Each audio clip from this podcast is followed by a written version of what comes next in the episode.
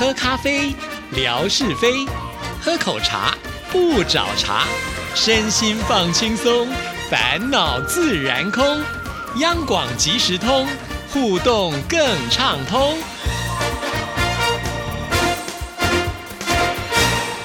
亲爱的听众朋友，大家好，欢迎收听今天的央广即时通，我是谭志毅。又到了吓你一跳的时刻，有请志平出场。志平您好，大家好，我是夏志平，今天来上节目，觉得异常的开心啊！为什么又异常的开心呢？因为大家都躲着我。我可没有躲你哦，我是非常热情的欢迎你来哦。不是不是，我的意思是说，今天在办公室里面人很多人躲着我。哦，你要跟大家解释一下。对，因为呢，我有一位同事不小心确诊了，那正好呢，他先使用那个录音室，然后我呢之后随后去使用它，所以呢，我就被列为高危险群。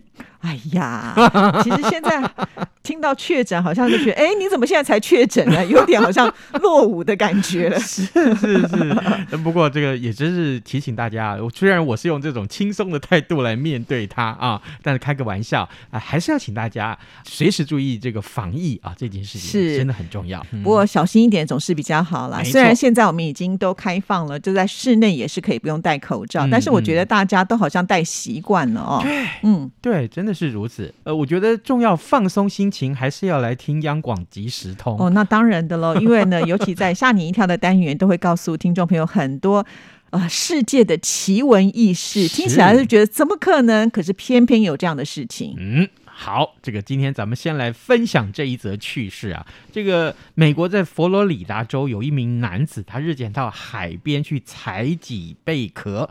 那这个采捡的时候呢，哎，就是发现有这么一颗贝壳吸引到他的目光，因为它很大，这个贝壳大概有二点六磅，大概是一点一八公斤左右。然后呢？这么大的蚌壳啊，他本来想说哦，那我就跟家人一起吃吧，啊，对不对？这个蚌壳呢，这个虽然有二点六磅，但是呢，其实也有十五公分左右啊，这个六英寸，很大很大。他他呀，本身就是一名标本。的研究员是，所以呢，在吃之前他就想一想说，诶，那我要不要拿去化验一下，他到底有几岁呀？嗯嗯，他就拿去一个一个海洋科学的研究单位，然后再去去呃实验室里面去化验，结果呢发现。这一颗牡蛎，这一颗蚌壳呢，居然有两百一十四岁！天哪，它不就是蚌壳精了？蚌壳可以活这么久，不知道哎。是啊，还是因为它很小时候就被大家给捕捞了，所以就被吃掉了，就没有机会长那么大。对，来，让我告诉你，这蚌壳的外壳。会有跟树木一样啊，形成一圈一圈的年轮哦，哎，所以呢，你要算它几岁，就数它身上有多少年轮就可以了。两百多也要算很久哎。嗯，这个 反正不是我算嘛，是 是这个研究员或实验室来算。结果呢，发现它居然就有两百一十四个年轮，这样一横一横的，这样一圈一圈的，所以呢，就断定说它呢应该是这个岁数。那两百一十四岁，大家没。什么概念？就是知道他年纪很大，但我告诉你，当时往回推，呃，这个蚌壳是诞生在一八零九年。一八零九年，你也许一点印象都没有，你不知道这是这一年是有什么人，对不对？或什么事情发生？那我告诉你，美国历史上第十六任的总统亚伯拉罕·林肯。他就是在那一年诞生的哦，哇，真的是听起来就觉得好久远啊！所以这一颗蚌壳呢，也被命名为亚伯贝类林肯。是哦，因为刚好跟这个总统的出生是同一年，对，用这样的方式，大家就想说了，哎，那这个蚌壳年纪很大了，对不起，他在全世界排名还不到前三，真的还假的？是我告诉你，根据记录啊，这个他只是第四大，年龄只是第四大啊。目前已知道最年长的这个蚌壳呢，呃，他呢是在啊两千零六年，二零零六年的时候在冰岛发现的这个蚌壳呢，呃。是一个北极葛，然后呢，呃，它的名字叫做明，明朝的明，嗯，它呢已经五百零七岁了。天哪，想不到蚌壳可以活这么久，哎，是哇，所以啊，所以你看这个。五百零七岁，我很难想象，假如我活了五百零七年，那到底是什么样子？真的，哈，然后哦第二名呢，呃，其实是三百七十四岁，他是也是这个一九六八年同样在冰岛被发现的。那第三年长的其实是在一九八二年被美国水务公司所发现的这个蚌壳，他已经两百二十岁了。哇，真的是好神奇是哦，嗯可是哦，这前三名的这个蚌壳兄哈、嗯他们都已经呃这个嗝屁了。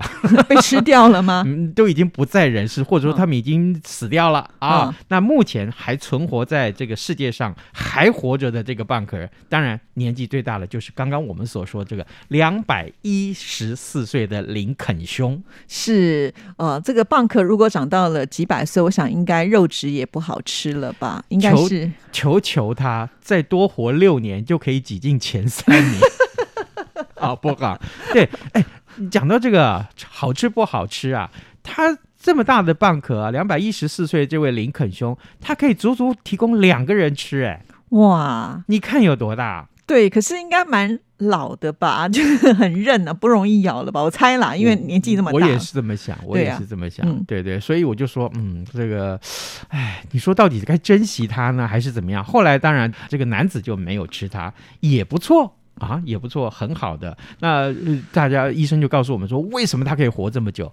因为它本来就是一个活动力很低的生物哦啊，就是就是它可以在那儿一整天静静的都不动。是对，这也给我们很多的醒思跟提醒。我是不是太活跃了？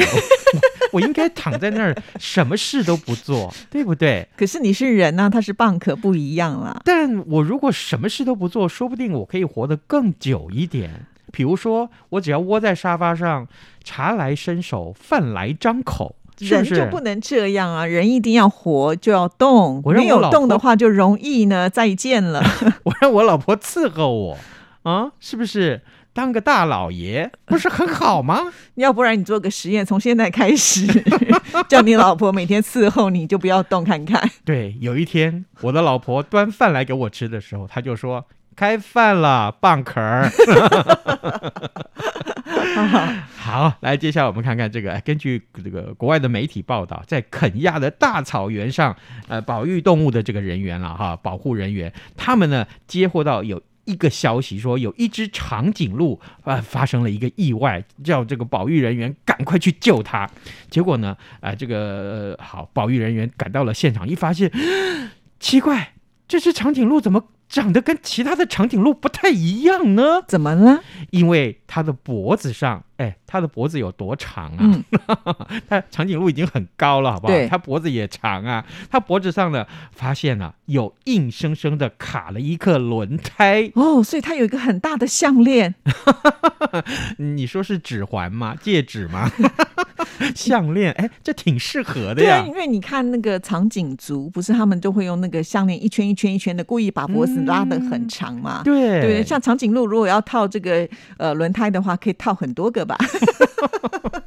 不过轮胎很重啦，这样嗯其实多多少少对这个长颈鹿都有很大的影响。是，那当然了，这个长颈鹿啊，因为没有办法摆脱轮胎的魔爪，所以呢，呃，这个保育人员就看到它惊慌失措的来回奔跑。那其他的成员，就其他的长颈鹿啊，看到呃，这个根本没有办法这个救它，对不对？也只能这样眼睁睁的看这长颈鹿兄弟啊，或者是小姐美眉啊，在这边乱跑。然后呢，呃，所幸啊，保育人员马上派出小队前往这个地方来提供救援。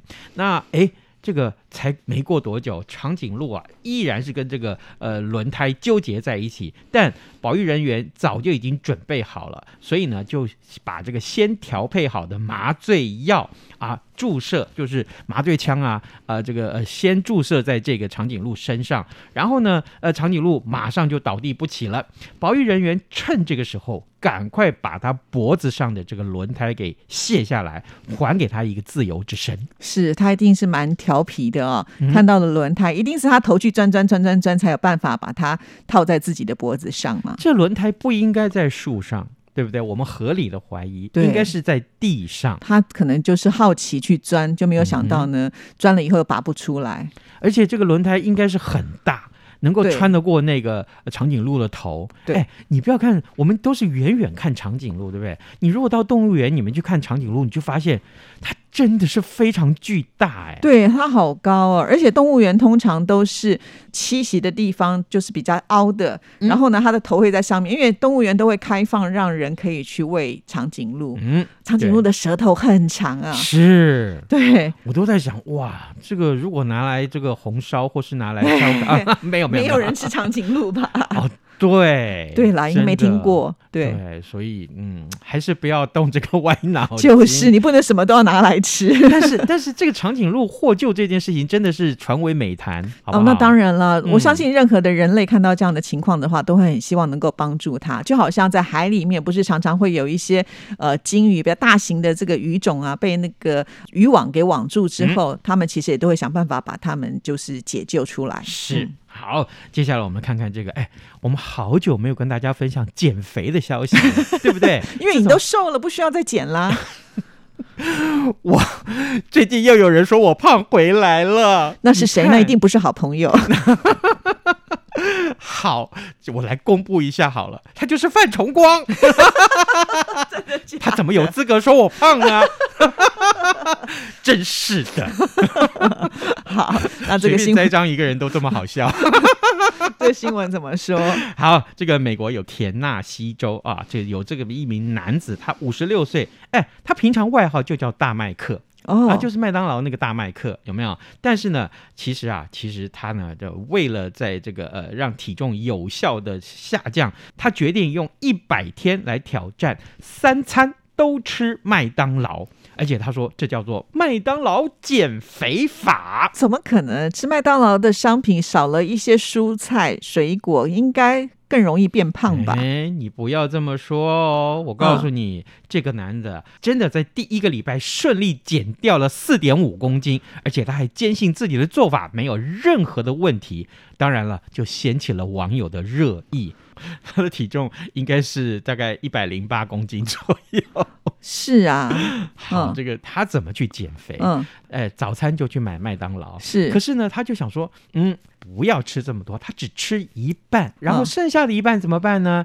中午吃。哦，哎，那就等于量减少了。对，当然就是靠这个方法，他就把一餐的分量减成两餐来吃。除了汽水以外，他可以随意的买任何其他麦当劳的产品来解决三餐。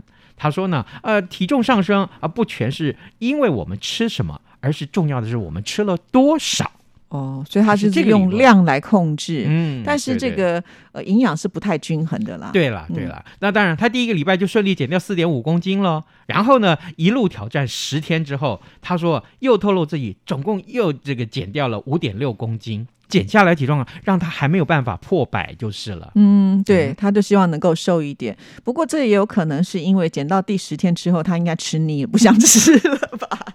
哦，不要说一百天，你让我这一整天都吃麦当劳，我就不干这种事情了。是啊是啊怎么可能？对啊对不对？所以呃，也许他不一定会成功呢。就是到后来他可能坚持不下去的话，好，那我们今天呢要送给听众朋友的，哇，那可是呢非常的了不起呢。了不起，真是了不起！这东西我绝对不会送人，没有了，我们要送大家米其林三星餐厅所送给我们的茶叶包。对，因为这家餐厅其实一去的时候，他就会先招待大家喝茶，而且一定是好茶，因为米其林三星嘛，对不对？而且他是连续拿这个三星的记录哦。嗯啊、后来我们要离开的时候，他又送了这个茶包，嗯我就舍不得喝啊。我想说让听众朋友来品尝一下米其林的滋味。那那这一期来猜奖的，那不是这个几报啊，应该会有三万张吧？你要不要换个大一点的盆儿啊？好，米其林三星的茶叶包，哎，这个台湾只有一家米其林三星啊，大家去 Google 一下就知道哪一家，了。非常的贵，吃的会心疼，会流泪。是是，嗯，好，嗯来，我们的这个答案也很简单，题目非常简单，就是刚刚志平跟大家说，那长颈鹿头上、颈子上啊、脖子上有一颗什么？好，知道答案的听众朋友赶紧把它写下来，下个礼拜就有机会能够抽到这个非常高级的茶哦。嗯，谢谢志平，好的，拜拜，拜拜。